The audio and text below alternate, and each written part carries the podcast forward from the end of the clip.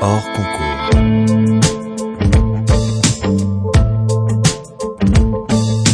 Bonjour à tous, bienvenue dans votre podcast hors concours, une petite heure de conversation décontractée pour donner la parole à ceux qui font la ville d'aujourd'hui. Ce programme vous est présenté par Equiton, matériaux de façade développés avec et pour les architectes en partenariat avec le magazine web thema.archi. Je suis David Habitant et je vous présente notre invité. Bonjour Marc Mimram. Bonjour.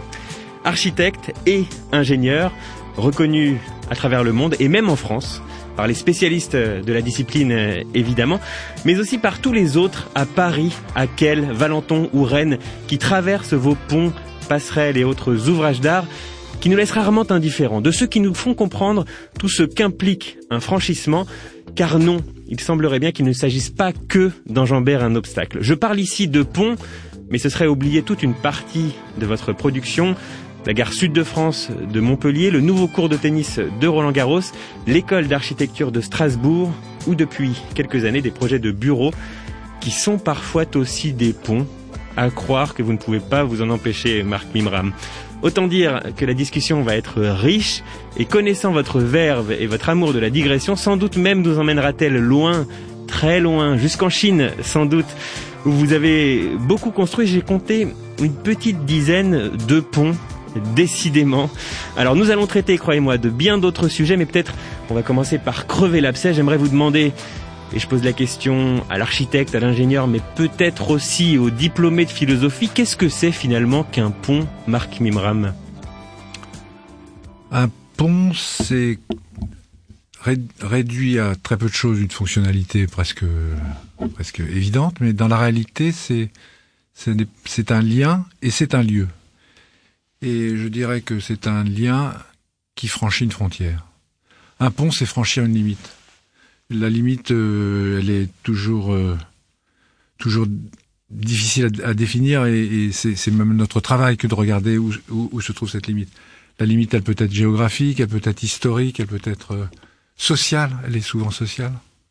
Et donc un pont, c'est franchir cette limite, franchir cette frontière et rapprocher les gens autour d'un lieu un lieu commun partagé. Euh, c'est autour d'un espace public. Le, le, le pont, c'est bien sûr l'expression le, d'un espace public, et l'espace public, c'est pour moi euh, l'espace partagé par tous. C'est l'espace de la démocratie aujourd'hui. Pourquoi particulièrement pont, euh, espace public? Est-ce que ce n'est pas le cas de n'importe quelle infrastructure, n'importe quelle route, et peut-être même n'importe quel bâtiment du moment qu'il est ouvert? Euh, Ça n'est la représentation de la société se faisait euh, jusqu'à très récemment à travers de très grands bâtiments, que ce soit des châteaux, des églises, euh, euh, des, bâtiments publics. Aujourd'hui, elle se fait moins à travers cela et, l'espace public est le lieu, assurément le lieu de tous, pour tous, à tous. Et donc, l'infrastructure n'est pas pas cela toujours. Hein mais créer des lieux, des espaces publics, des lieux que l'on dédie à tous et qui sont partagés par tous, ça permet de, comprendre une situation euh, souvent euh, mal comprise. Je, je, vous parliez de Kiel. On a construit cette passerelle entre Strasbourg et Kiel, qui est une passerelle entre la France et l'Allemagne, qui est la première fois qu'on construisait un ouvrage de cette nature euh, depuis la guerre.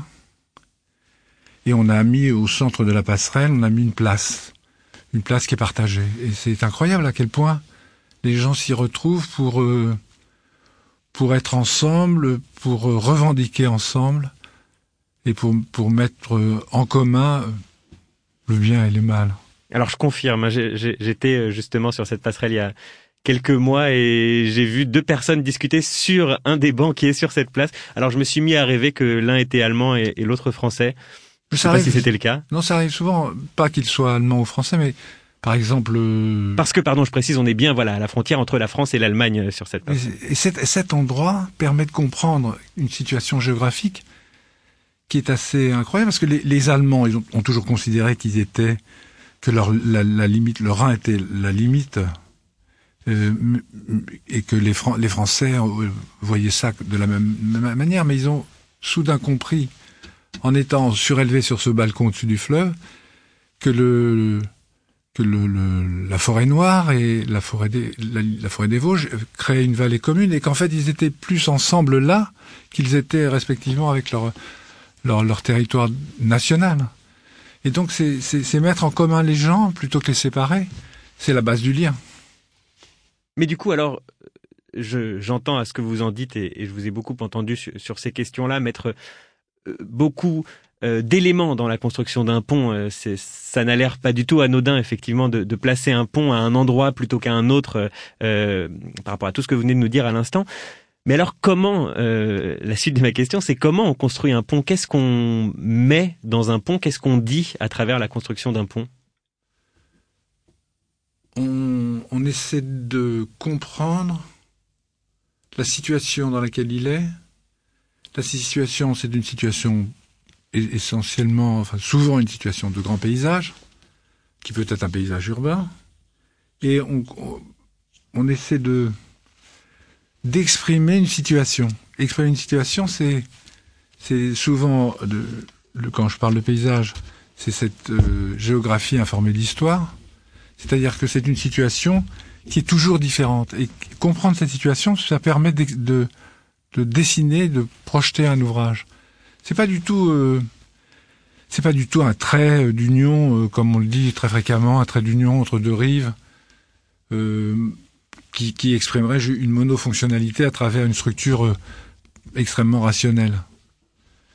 Non, c'est c'est la compréhension d'une situation et, le fait que ce projet doit appartenir à ce lieu-là, exprimer cette situation-là, un, pont réussi, c'est un pont qu'on ne peut pas déplacer de 5 mètres.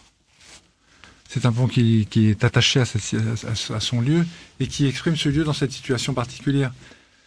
Je vous parle du, centre de Ken, mais je pourrais vous parler de Rabat, où euh, le pont euh, est, le lien entre Rabat et Salé. Salé étant la ville pauvre, disons comme cela, et Rabat la, la ville administrative. Soudain, le lien devient un lien social à travers le, fleuve, le Oureg. Et là, on construit plutôt un toit. Vous voyez? Le pont devient un toit, une sous-face et euh, un lieu partagé qui pourrait devenir un marché, euh, qui peut devenir un lieu de, rencontre. Parce qu'il se prolonge comme ça sur, sur la rive, c'est ça? Il se prolonge dans un long viaduc de, 500 mètres de long, horizontal, et qui permet de, créer le, les ponts avec la, la, surface des ponts, les voitures, tout ça, c'est pas grand-chose. Mais le dessous, ça peut devenir très intéressant.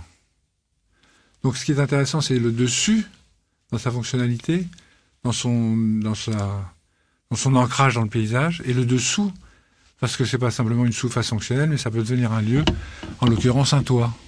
Partager un toit, c'est donner un, construire un espace public protégé, surtout au Maroc, ça crée un endroit à l'ombre. Et donc on y voit des gens euh, faire de la musique, euh, les, bandes, euh, il y a un très, très bel écho là. Donc euh, il y a plein, plein de raisons de considérer l'infrastructure de manière positive. C'est la vision que j'en ai. Il faut que le... D'abord, je, je, pense que la ville en général devrait être plus généreuse qu'elle ne l'est.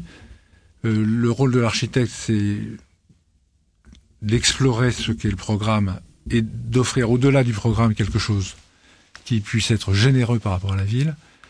Et dans les ouvrages d'art, c'est cette, cette générosité doit se traduire autrement que par simplement le lien fonctionnel où passent des voitures. Très concrètement, c'est quoi? C'est la place dont vous nous parliez entre Strasbourg et Kiel? C'est euh, ben, c'est des bancs, c'est des très très concrètement, c'est des lieux de rencontre qui sont qui, des, lieux de rencontre, des parcours multiples. Quand on a fait la passerelle Solferino à Paris, on, on, a le programme prévoyait un lien de Keo à Keo. On a on a produit un lien de Keo à Keo, mais aussi un lien de Keba à Keba. Et donc un lien de Keo à Keba et de, Keba à Keo. Des gens ont calculé tout ça. un lien très complexe. J'ai compté qu'il y a 12 passages, parce qu'on peut aussi faire de Keba à Keo d'un même côté.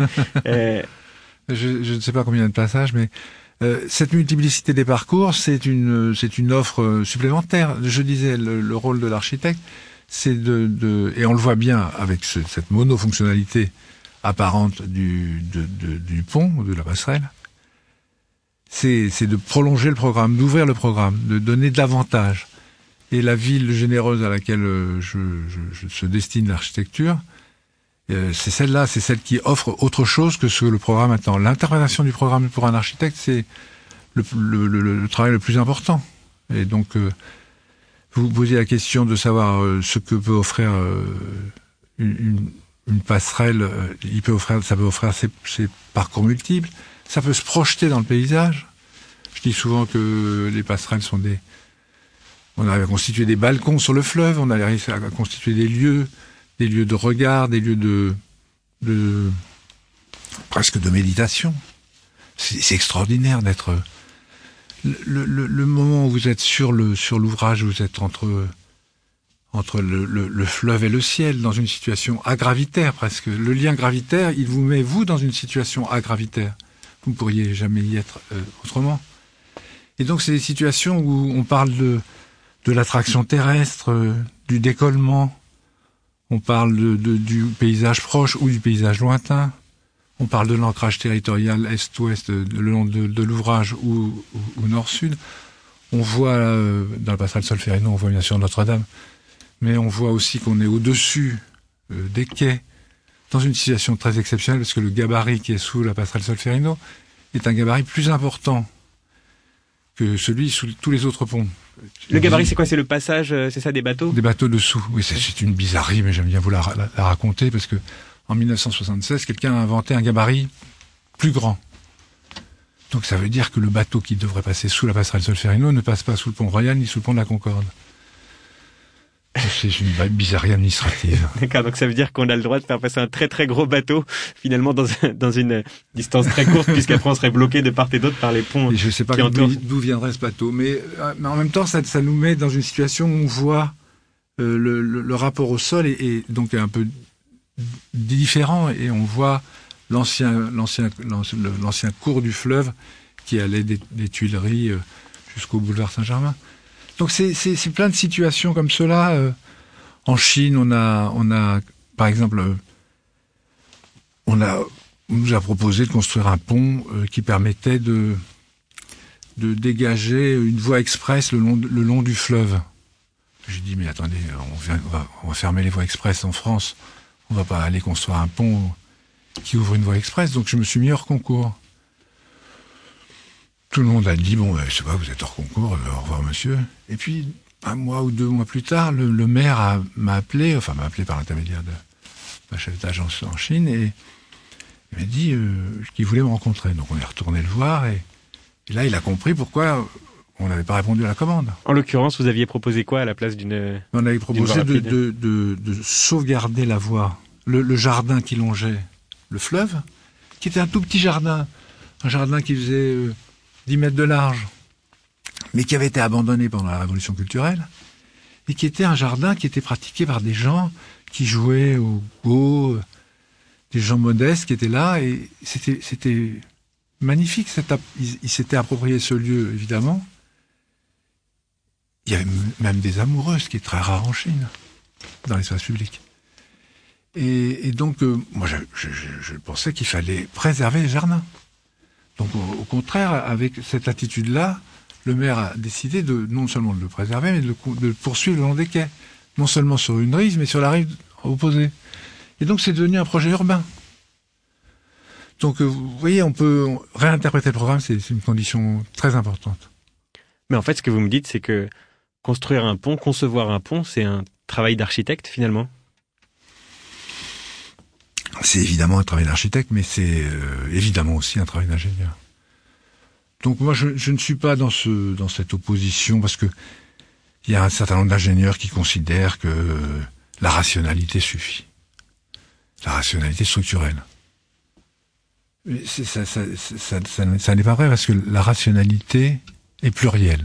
On doit dire les rationalités ce, dont je viens de vous parler, les parcours, les lumières, les saisons, les ombres, tout cela, euh, le, dessin des, structures, tout cela participe à un, ensemble que l'on veut cohérent, que l'on peut rendre cohérent, et qui, euh, qui n'est pas limité au calcul de la structure. Donc, euh, il y a dans ce pluriel les rationalités, quelque chose qui est de l'ordre de l'architecture, et il y a dans cette rationalité structurelle quelque chose qui est de l'ordre de l'ingénierie. Donc euh, c'est la rencontre évidemment de ces deux mondes. À l'inverse, on pourrait presque parfois avoir l'impression que le travail d'un architecte ingénieur Je crois savoir d'ailleurs qu'on dit aussi parfois d'un ingénieur architecte et que ça n'a pas forcément exactement le même sens selon l'ordre dans lequel on met les mots, mais peu importe, ne rentrons pas dans, dans ce sujet-là. J'ai l'impression parfois que le travail d'un architecte ingénieur ou d'un ingénieur architecte, ce n'est que de faire des ponts. Alors vous contredisez cette idée-là, puisque effectivement vous avez bien d'autres programmes euh, dans les différents euh, projets que vous avez conçus, mais il y a quand même beaucoup, beaucoup, beaucoup de ponts. Écoutez, moi je, je, je suis je suis rentré à l'école des ponts en pensant qu'on allait faire des ponts. Je me suis assez vite, j'étais, j'ai assez vite déchanté parce que je pense être le seul de ma, j'allais dire promotion ou génération presque, à faire des ponts. Mais euh, pardon, qu'est-ce qu'ils font les autres? Ils font tout autre chose. Pendant une, moi, j'ai surtout beaucoup enseigné entre les deux écoles puisque j'ai monté un master de, de, de qui s'appelle structure architecture, qui relie l'école des ponts et l'école d'architecture de, la ville et des territoires à, Marne-la-Vallée, avec l'idée qu'on pouvait faire une formation commune architecte-ingénieur. Donc euh, j'ai fait ça pour que, pour répondre à votre question, pour que les ingénieurs ne fassent pas que de la finance. À une époque, il y a une très grande mode de faire de la finance. Maintenant, c'est peut-être un peu révolu, mais ils font beaucoup d'autres choses, mais ils font très peu de ponts. Donc là, en l'occurrence, on fait, on fait, on fait cela euh, dans cette formation, euh, on, ouvre à, tout le spectre de l'architecture et de l'ingénierie. Et moi, je, considère que on n'est pas nécessairement ingénieur pour devenir un bon architecte, on n'est pas nécessairement architecte pour devenir un bon ingénieur, mais il est possible de partager cette culture commune, de trouver une culture commune. Et donc ça, ça permet de faire, là, pour répondre à votre question, ça permet de faire des programmes qui ne sont pas liés à simplement à ça. Nous, notre spécificité, c'est de, de, de, lier les deux. À l'agence, il y a autant d'ingénieurs que d'architectes. Ils sont un, un, des, un des, des, on peut pas les discerner. Les dissocier Les dissocier. Et même les discerner, c'est-à-dire, parce que ils s'habilleraient presque pas pareil normalement. Mais là, euh, bon, enfin, ils sont, ils travaillent ensemble. Et c'est pour moi important de trouver un lieu de, de où naturellement la question technique ne devient pas une caricature de il, m'ennuie, il sait pas faire, il veut pas faire. Et la question architecturale n'est pas réduite à la question de de la forme et de de de, de, de, l'assimilation de l'architecture à l'artiste, quoi. Donc tout ça, tout ça est grotesque. L'architecte n'est pas plus un artiste qu'autre chose, mais donc c'est bien ce lieu où les gens euh, travaillent ensemble autour de ces questions-là, euh, sans, sans, sans, sans, acrimonie particulière et sans, sans considérer que l'une prend le dessus par rapport à l'autre.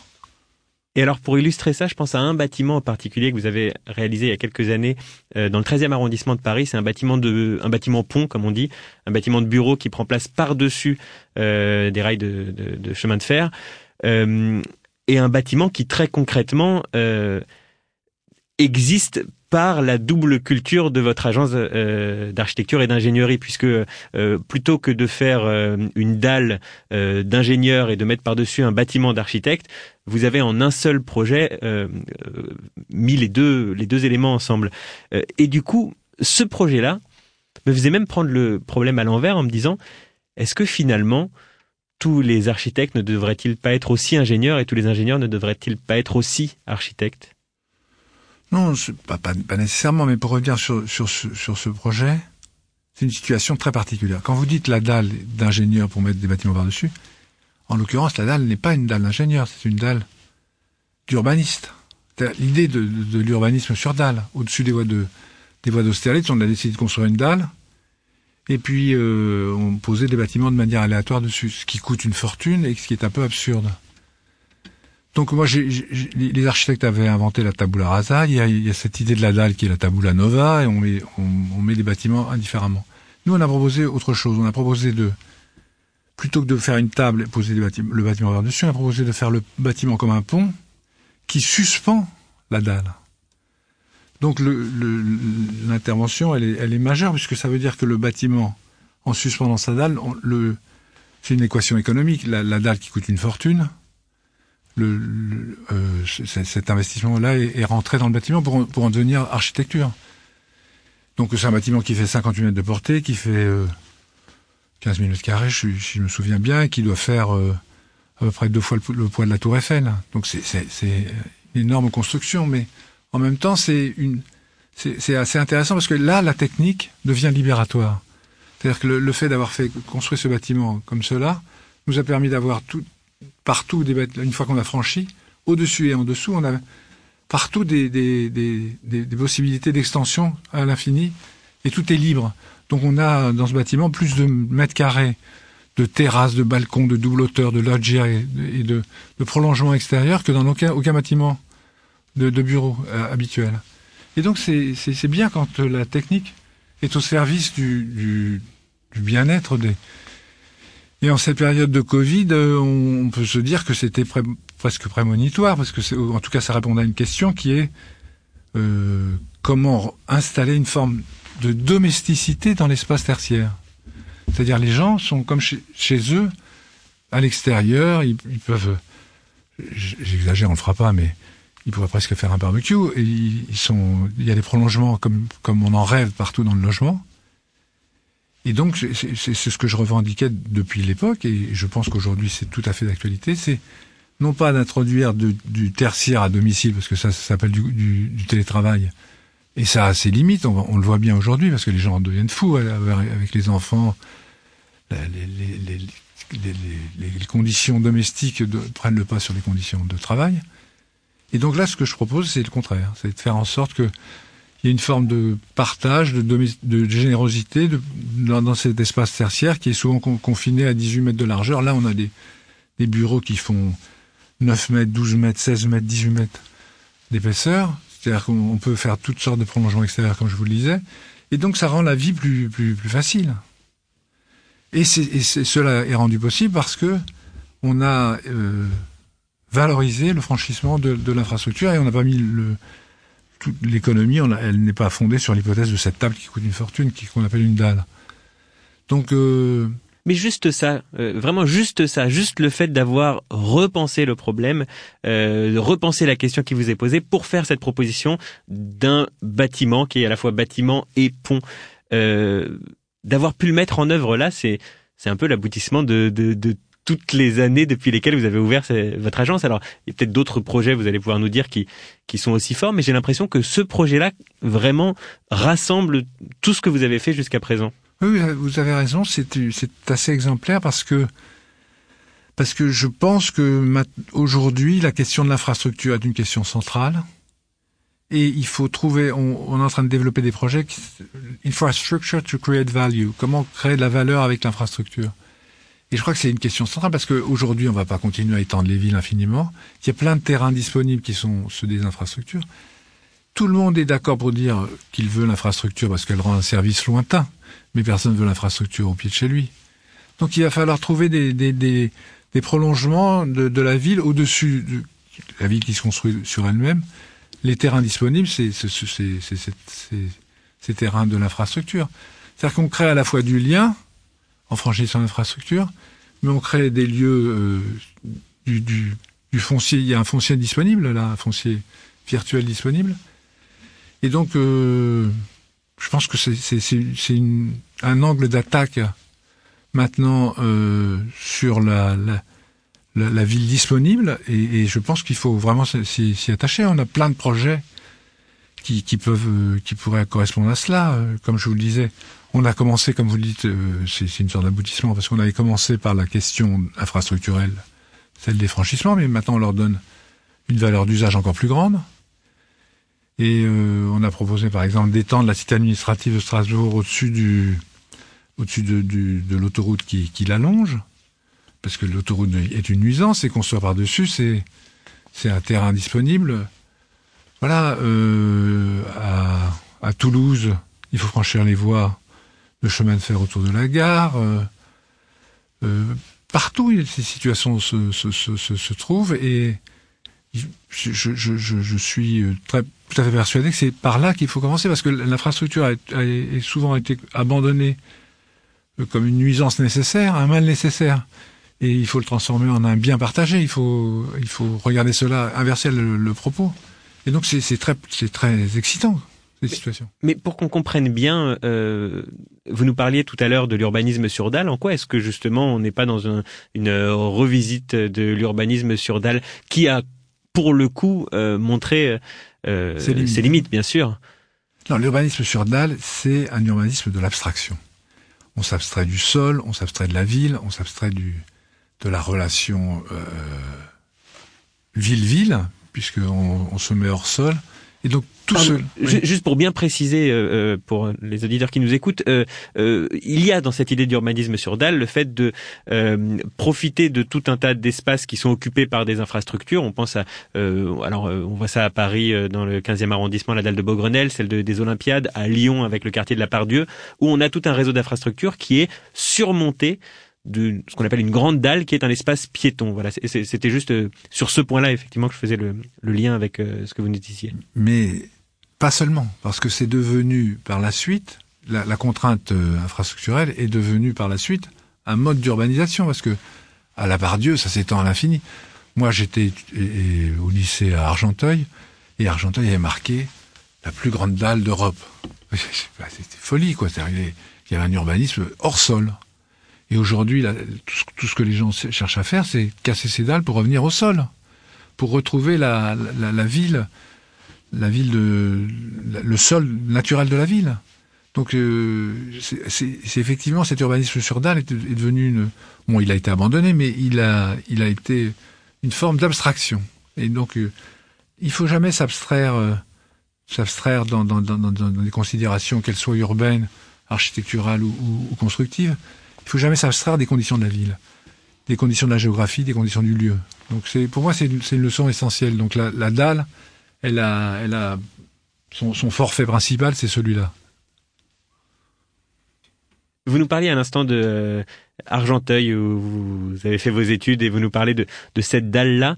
Euh, plus largement, je me demandais dans quel contexte est-ce que vous vous êtes euh, construit. Je vous ai pas beaucoup entendu parler de, de tout ça et effectivement, quand on voit aujourd'hui euh, votre production euh, dans toute sa diversité, euh, je me demandais un petit peu quelles en étaient les influences. Alors, j'ai l'impression que votre simple parcours d'architecte et ingénieur, déjà lui-même, il cristallise énormément de choses et, c'est à mon avis un, élément moteur de, votre production. Mais qu'est-ce que vous y avez ajouté de personnel à tout ça pour faire ce que vous faites? Moi, j'ai, eu, comment dire, j'ai de la chance parce que, bon, je suis pas d'une famille euh, d'architectes, mais, mais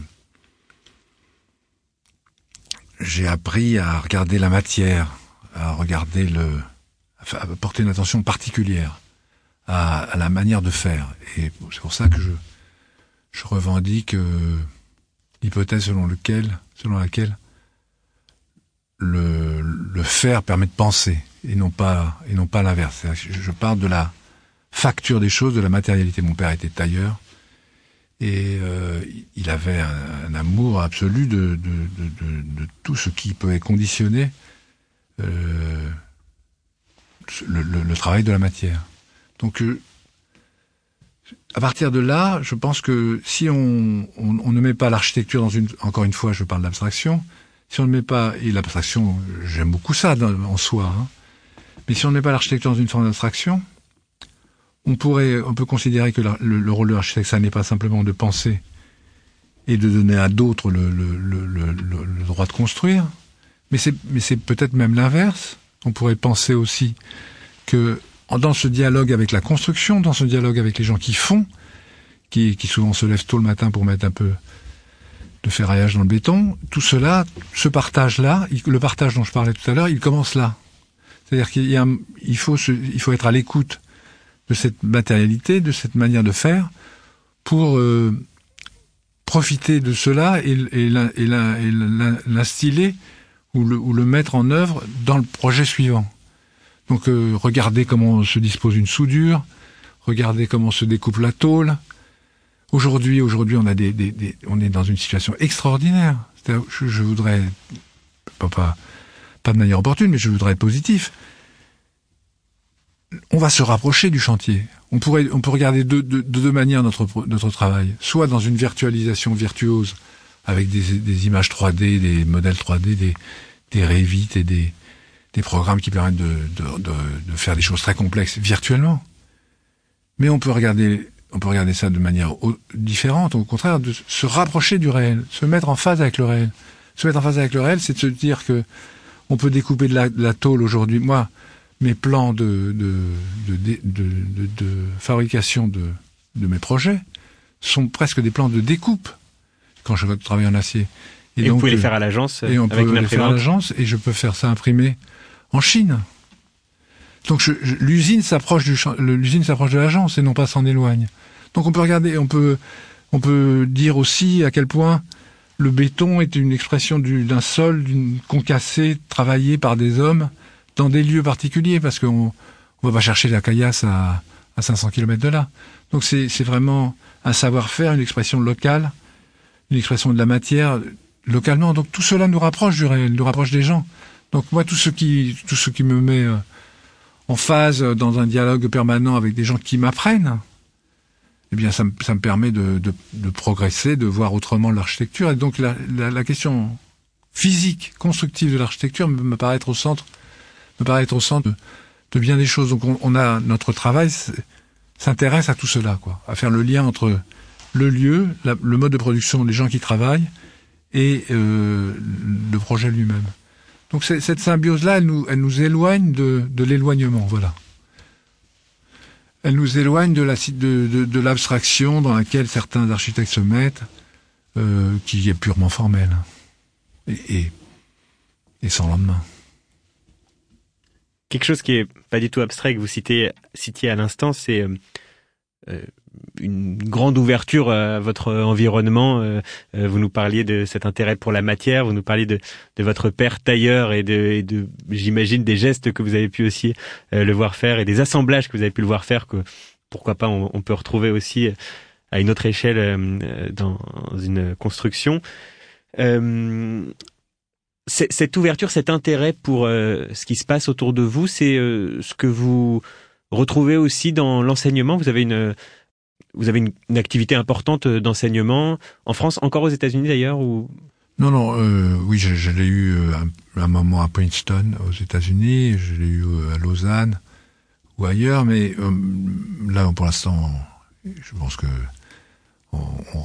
je reste en, France parce que c'était un peu compliqué d'enseigner tous les lundis à Princeton et, d'être le mercredi à Pékin. Et donc je me suis un peu calmé. Euh, et donc euh, oui, l'enseignement c'est c'est quelque chose de très important pour moi parce que je l'ai fait depuis depuis de nombreuses années, euh, à la fois à l'école des ponts et à la fois dans les écoles d'architecture. Et, et c'est un lieu de d'expérimentation de de, de, cette culture euh, contrairement à ce qu'on pense, l'enseignement n'est pas le lieu de la, de la dispense d'un savoir, lieu de la dispense généreuse d'un savoir. C'est c'est aussi une écoute de, de, des étudiants qui sont là dans leur interrogation quotidienne et, c'est eux qui nous apprennent beaucoup aussi à, comprendre, à exprimer, à, conceptualiser, à, donner une expression à, la discipline architecturale. L'architecture, c'est une discipline, ça n'est pas simplement une manière de, de, de, de faire. C'est, comme je le disais tout à l'heure, même dans la manière de faire, même dans la construction, il y a un, regard disciplinaire, c'est-à-dire un regard détaché et, pensé. Donc tout cela est pour moi indissociable de, ma pratique et je, je, j'y trouve un, grand plaisir et encore une fois, je, je, pense que ce plaisir, il vient évidemment de la, du, dialogue avec les étudiants. Qu'est-ce qu'ils vous disent, les étudiants? Qu'est-ce qu'ils vous racontent de votre environnement que vous ne saviez pas euh, par vous-même? En ce moment, ils me racontent la, tristesse d'être dans 15 mètres carrés, euh, confiné et... Non, ils, si vous voulez, ce qu'on peut faire d'abord dans les écoles, c'est d'expérimenter d'expérimenter la pensée, d'expérimenter la, la, pensée euh, spéculative. Par exemple, euh, est-ce qu'il est, est, indispensable de, construire légèrement avec des, pour, pour avoir une, une architecture de, lightweight, de faible poids? Mais peut-être qu'il faut, on peut construire en pierre massivement avec des, des matériaux massifs quelque chose qui apparaîtrait léger, ou l'inverse, quelque chose qui apparaîtrait lourd mais qui pourrait être fait avec des matériaux légers. Comment se situe-t-on dans la, dans la, dans la, dans, la, dans le, regard du monde Parce que à un moment ou à un autre, il va falloir se poser des questions sur le, sable qui vient de Birmanie pour être euh, exporté et, construit, et, construit, et permettre de construire en Chine. Euh, est-ce que l'on sait, est-ce que, son, est-ce que comment est-ce qu'on va construire en béton demain? Parce qu'on va pas construire qu'en bois. Donc, euh, tout le monde dit on construit en bois. Bien sûr, ça paraît évident, mais on va on va pas construire l'ensemble de de, l'Europe va, va, se transformer en une, une, énorme euh, ébénisterie ou, ou scierie. Donc, comment est-ce qu'on construit en béton bas carbone? Comment est-ce qu'on comment est-ce qu'on on se situe dans la dans le monde? Parce que la, la question, l'architecture, c'est la transformation de la planète. Il n'y a aucun métier qui soit aussi directement responsable de la transformation. La bauxite, pour faire de l'aluminium, elle vient de Nouvelle-Guinée. Le, l'acier, euh, il est fait à partir de, de, charbon et de carbone. Donc, euh, le béton, il est fait à partir de matériaux locaux, comme je le disais. Donc, vous voyez tout. De matériaux locaux et de sable qui se. Et de sable qui peuvent être volés ici ou là pour être réutilisés ailleurs.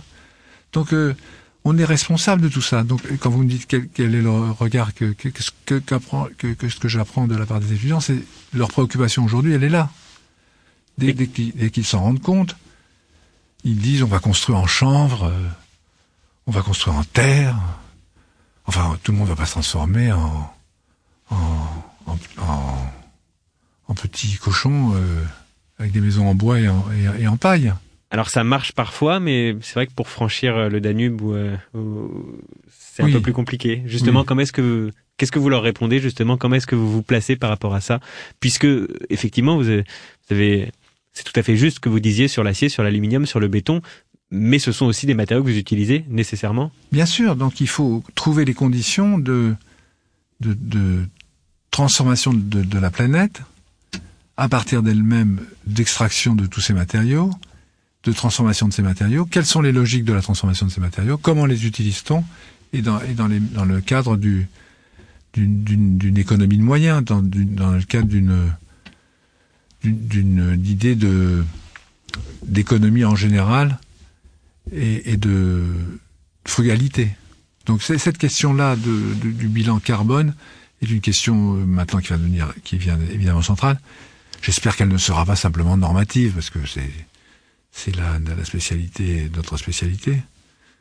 Mais euh, il faut regarder les choses de manière un peu ouverte et voir comment euh, euh, le bois lamellé collé, il n'est pas fait simplement de bois, il est fait de bois, de colle, il, il, est, il est parfois construit très loin, amené par un camion. Enfin, vous voyez, il y a, des, il faut trouver une manière d'appréhender cette écologie de, de, manière positive aussi. Donc voilà, pas simplement normative. Donc cette question va, va nous préoccuper davantage chaque jour. Et, euh, et dans les ouvrages d'art, c'est une question qui est tout à fait ouverte aujourd'hui. Donc, euh, l'attention au lieu devrait être un critère tout aussi important que le critère bas carbone dans, le bilan, euh, dans le bilan, euh, dans le bilan que l'on doit faire d'une approche attentive à l'environnement. Vous parliez de Linz, de, du Danube. Moi, je construis un pont à Linz sur le, sur le Danube. L'idée de, l'idée de, de situer cet ouvrage avec euh, des, arcs euh, qui, qui l'ouvrent en cantilever, en, en porte-à-faux. C'est cette économie de, de, la, de la structure par rapport à un pont en béton qui, qui, qui était attendu là. C'est ça qui va faire le, une, qui va faire l'expression, qui va être l'expression de, de l'attention que l'on porte au lieu. En quel matériau il est fait ce pont? En acier.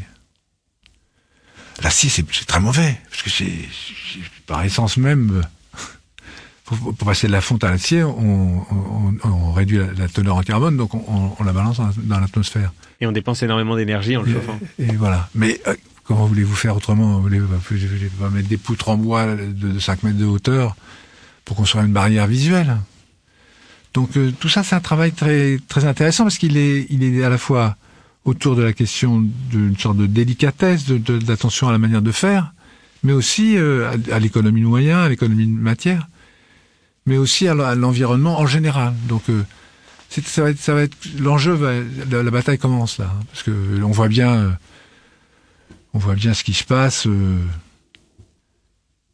D'ailleurs, je me suis élevé sur contre l'idée que l'on allait construire la charpente de Notre-Dame avec euh, des centaines de, de, chaînes euh, en bois. On allait faire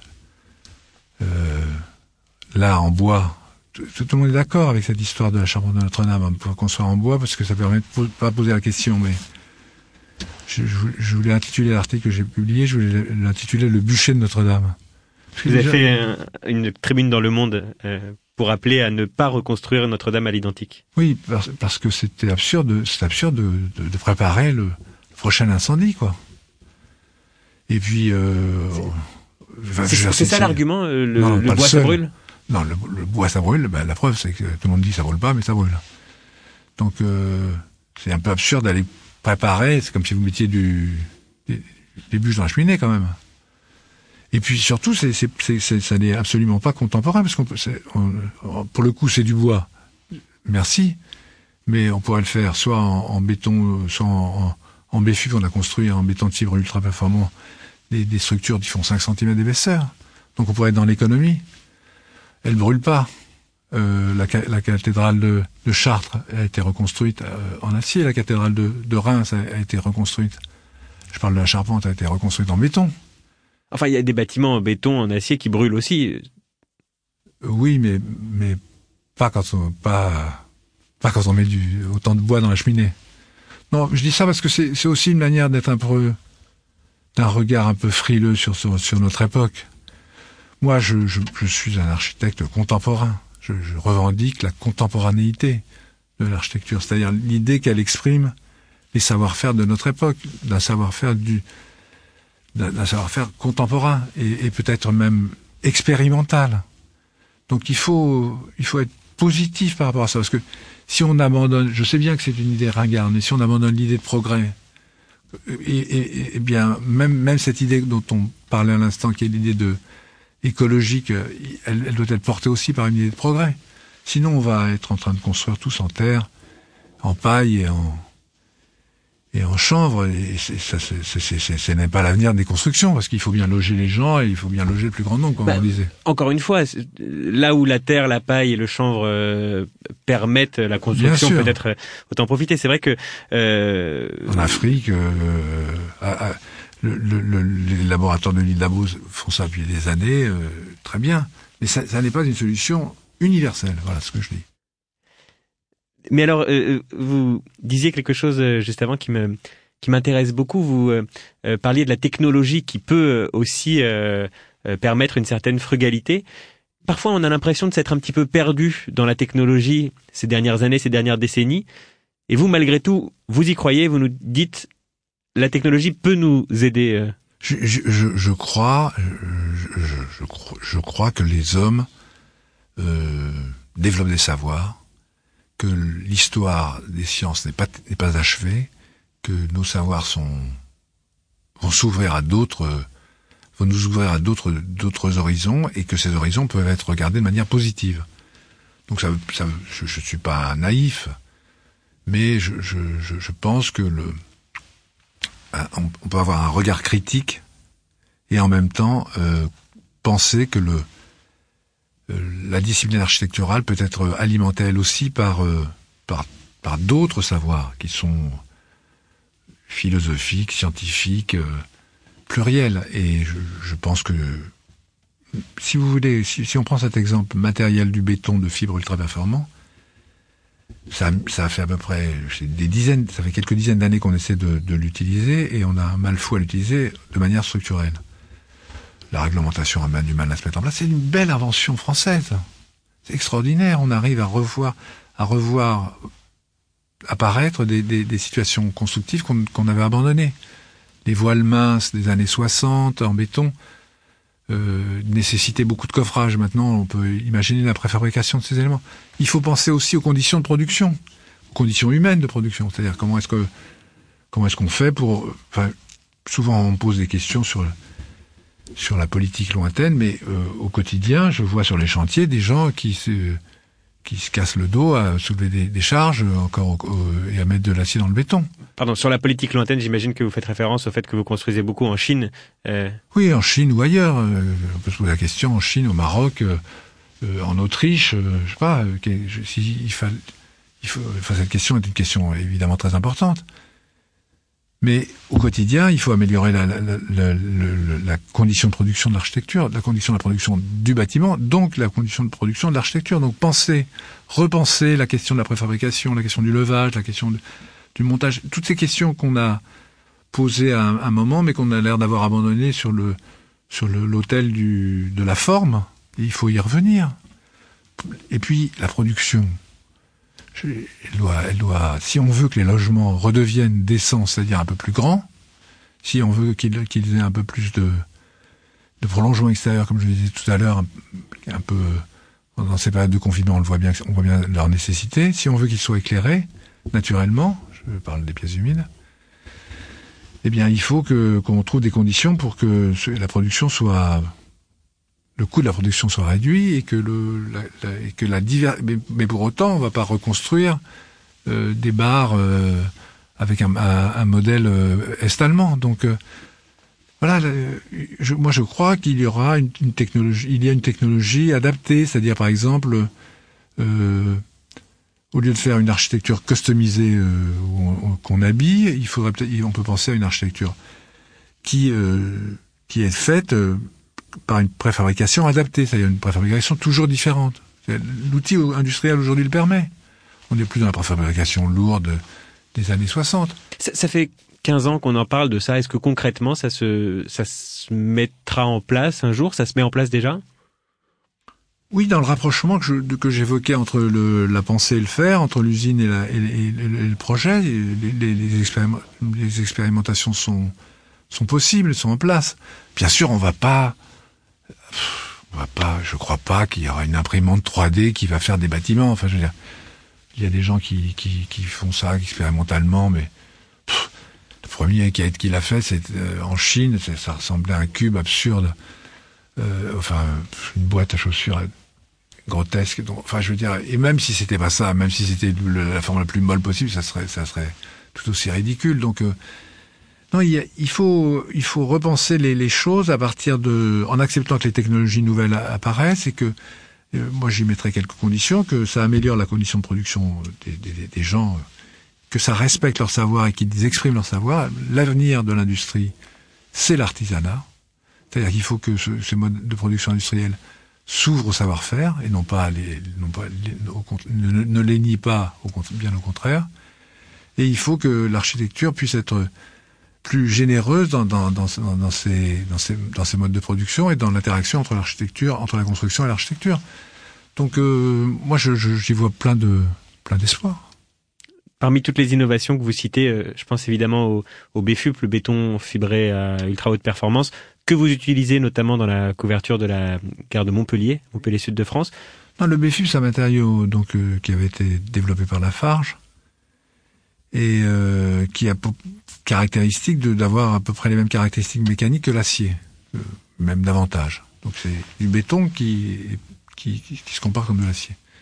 Et, et, puis et puis il n'y a pas de, c'est un matériau homogène euh, avec des fibres à l'intérieur, mais qui n'est pas, qui n'est pas, il n'y a pas de barre d'acier, sauf de, de précontrainte parfois. Donc euh, ça, permet d'avoir des formes libres, mais dans une très grande économie de matière avec des très hautes performances. Donc voilà, soudain, ça, apparaît comme étant, quand c'est utilisé de manière structurelle, aujourd'hui c'est souvent utilisé comme de manière décorative, mais ça permet d'avoir des structures euh, non poreuses, euh, étanches. La gare, de Montpellier, c'est une couverture qui, qui fait 5-6 cm d'épaisseur sur des portées très grandes et qui euh, laisse passer la lumière à travers des, éléments de verre c'est un vrai plaisir parce qu'on retrouve euh, Perret et, les, éléments de, béton et de verre, on retrouve euh, des modes de production euh, de, la préfabrication. On est dans, un savoir-faire très récent et très contemporain. Donc moi, j'y trouve beaucoup, beaucoup de plaisir. D'ailleurs, je trouve en général, si vous le répétez à personne, beaucoup de plaisir à faire ce que je ne sais pas faire. Donc voilà, c'est ça notre métier aussi. Vous parlez de technologie il y a aussi cette expérimentation-là. Il faut apprendre à, se confronter à des choses qu'on connaît mal. Et bon, bien sûr, de manière raisonnée. Hein. Et là, c'est peut-être là, le moment où le savoir-faire de l'ingénieur est, nécessaire. En tout cas, il, me limite un peu dans les... Enfin, pas beaucoup. On a fait beaucoup de choses étonnantes. Peut-être euh, quand même juste un mot, effectivement, parce que j'ai le BFUP en tête euh, et parce que vous en avez parlé euh, jusque-là, mais quelles sont pour vous les directions à prendre, les, les expérimentations à faire Toute expérimentation qui, qui apportera des conditions meilleures. concrètement ça peut être, ça, il n'y a pas de matériau meilleur que l'autre. Moi, je suis pas un mono défenseur de l'acier ou de.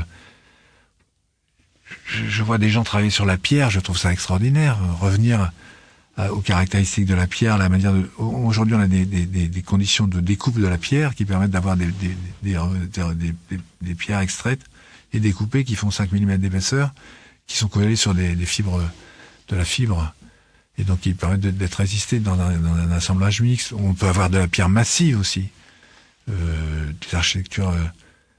Donc tout, tout ce qui permet une expérimentation euh, qui offre un regard nouveau, mais en même temps un regard situé, nouveau, situé et disciplinaire, me, me paraît, me paraît possible. Voilà. Il y a, je sais pas, de, pas de, il n'y a pas de morale a priori en disant ceci, ce matériau est meilleur qu'un autre, mais mettons-nous dans, dans, un, dans, une situation d'expérimentation. Moi, je dis souvent au, maître d'ouvrage, s'il si, s'il n'y a pas de conditions d'expérimentation constructive, à quoi bon? Euh, Il faut que, chaque projet apporte euh, sa pierre à l'édifice des, des savoirs. Alors j'aimerais, pour terminer, complètement changer de sujet, revenir peut-être à un sujet que j'ai sur lequel j'ai essayé de vous emmener, mais euh, les digressions nous ont bien ailleurs. Euh, mais parce que ça m'intéresse vraiment et parce que je vous ai pas beaucoup entendu en parler. Encore une fois, c'est la question de votre formation, de de la mise en place de, de votre euh, carrière, euh, parce que à la fois j'ai pas beaucoup d'éléments là-dessus, à la fois les quelques éléments que j'aime me semblent assez étonnants. Peut-être cette euh, double formation, triple formation, euh, puisqu'à l'architecture et à l'ingénierie, on rajouterait la philosophie.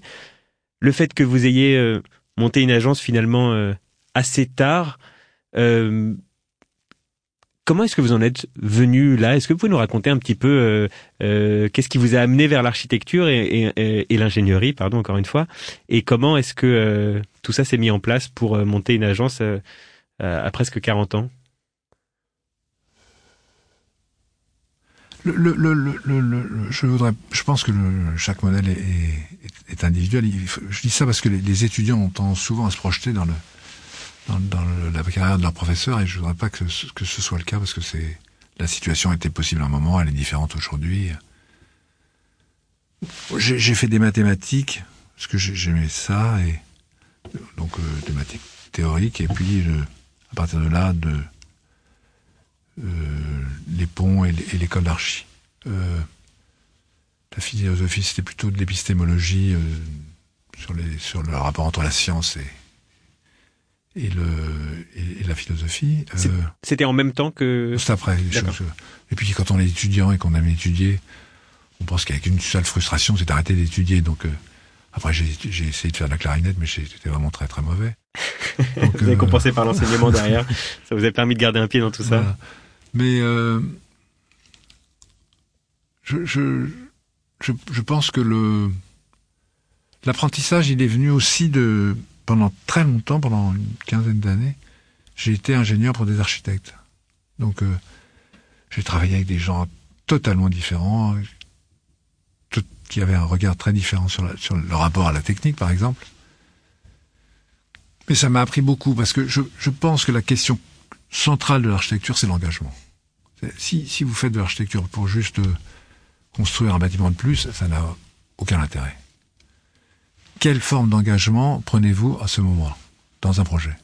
L'engagement, dans, dans on entend bien sûr politique, mais il y a aussi il y a tout type d'engagement. Il y a euh, l'engagement pourrait être autour de la question constructive, comme on le disait, autour de la question paysagère, autour de la question du rapport au coût, de la manière d'exprimer cela. Il y a mille formes d'engagement, mais on peut pas être juste dans une forme de production euh, anonyme et, et, anodine. Rien n'est anodin dans ce travail. Donc euh, le, le, fait de regarder euh, travailler avec Renzo Piano parfois ou avec Paul Chemetov par, par ailleurs, euh, avec des gens qui ont des, des visions euh, très différentes, je cite ces, ces noms, ou Rem, Rem Poulas, ou on, on a, on, je dis on, j'ai beaucoup appris là dans, le, partage avec eux. Ils, avaient des visions totalement différentes, mais en même temps, euh, ils avaient cette forme d'engagement. Si vous prenez Renzo Piano ou Paul Chemetov ou Rem Koolhaas, ils n'ont pas le, même type d'engagement, mais ils, ont, ils sont engagés dans ce qu'ils font. Et c'est ce regard-là que j'ai poursuivi par la suite. J'aurais beaucoup, beaucoup aimé continuer à travailler avec euh, des architectes comme cela, mais c'est en France, c'est un peu compliqué parce qu'il y, y, a cette case ingénieur et cette case architecte. Si vous faites le, si vous êtes entre les deux, personne ne sait très bien ce que vous faites. Et puis on a eu la chance de, j'ai eu la chance de faire des, des, des, d'abord des passerelles, des ouvrages d'art. D'abord beaucoup dans une relation avec les paysagistes. Euh, j'ai beaucoup appris avec eux parce que le regard, le paysagiste euh, a, un regard par rapport à l'architecture qui est à peu près le même que celui de, de, de l'ingénieur.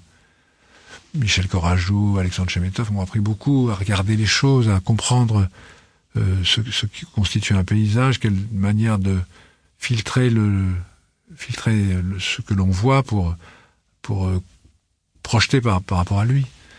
Donc euh, voilà, j'ai beaucoup pris de plaisir à apprendre avec eux et, ensuite on a commencé ce, cette, ce travail de, projet.